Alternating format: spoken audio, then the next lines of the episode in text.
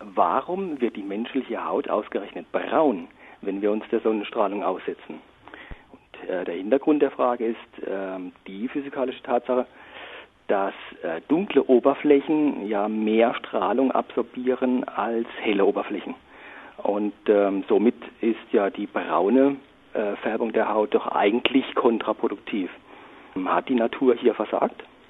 Gabor Pahl, was ist die Antwort? Hat die Natur hier versagt? Ja, wenn man davon ausgeht, dass es um das Licht geht, das allgemein Gegenstände aufwärmt, dann hätten Sie recht. Dann würde es den gleichen Effekt haben, wenn man braun wird, wie wenn man sich ein dunkles T-Shirt anzieht. Das ist auch wärmer, als wenn man ein weißes T-Shirt anhat.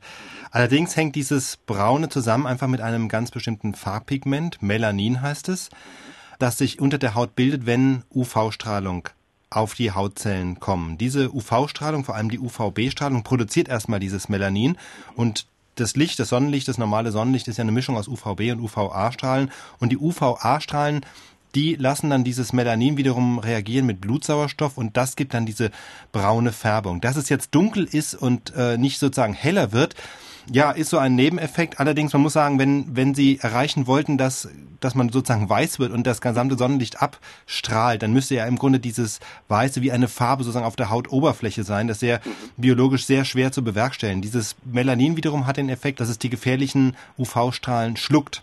Das mhm. absorbiert sie. Genau das tun ja dunkle Pigmente. Sie absorbieren die Sonnenstrahlen, in dem Fall die gefährlichen Sonnenstrahlen. Und deswegen hat es eben diesen Effekt, dass die Haut braun wird und nicht etwa heller. Okay. Ihre Frage ist beantwortet, Herr Reichert? Ja, ich denke schon, ja. Okay, freue mich. Herzlichen Dank. Ja, ich danke Ihnen. Wiederhören. Wiederhören.